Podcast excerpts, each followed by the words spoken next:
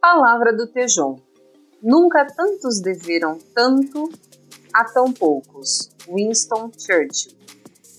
Por José Luiz Tejon, palestrante, especialista em agronegócio e membro editorial da revista Mundo Cop. Narrado por Michele Damas.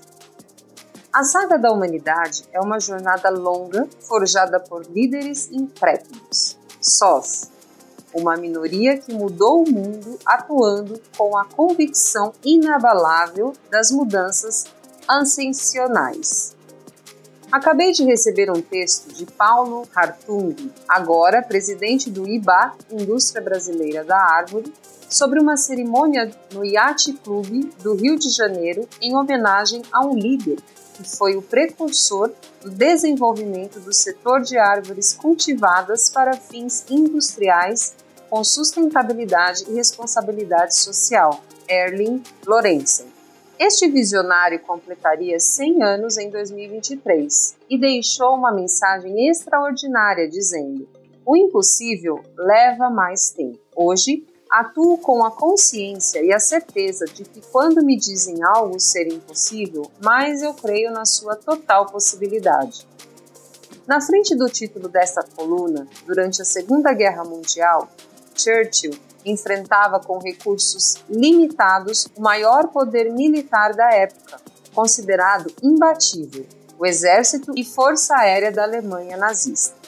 E escreveu aquilo que encontramos como métodos dos eventos transformadores da história da vida na Terra. Uma minoria ativa e consciente, os diferentes, mudam o mundo. Passado o tempo, podemos admirar os resultados destes seres humanos especiais. No cooperativismo, vejo a mesma coisa. Todas as cooperativas que visito e conheço sempre pergunto: como foi o início? Qual era a situação? Quantos criaram e constituíram esta cooperativa? A resposta sempre repete a frase de Churchill: Nunca tantos deveram, tanto a tão poucos. Neste mês estou conhecendo mais uma destas extraordinárias histórias. Eram 22 heróis, chamados de Os Homens de Botinas, há 37 anos atrás. E essa alusão às botinas, na época, não eram exatamente um adjetivo honroso. Conectava esses 22 a uns ingênuos para não utilizar aqui algo mais pejorativo. Uns caras que estavam criando uma cooperativa ideia esquisita que nunca ia dar certo. Muito bem, em 2023, essa ideia impossível dos 22 homens de Butina é a cooperativa de crédito Cicobi Cred Vertentes, que reúne 35 mil associados, gera prosperidade para toda a região e que deverá crescer a níveis de alta performance também neste ano. Os funcionários, diretoria, cooperados e a sociedade da região jamais podem esquecer essas lições. E tendo a oportunidade, procurar seus fundadores, trocar ideias e recuperar os seus valores, onde coragem foi determinante para enfrentar os incômodos da fundação, enfrentar as vozes negacionistas, desenvolver confiança, a partir da confiança, a cooperação, com a cooperação e a criação das forças produtoras reunidas. Ao criar, obter a consciência da vitória humana sobre as incertezas e a possibilidade do sucesso com a sabedoria humana.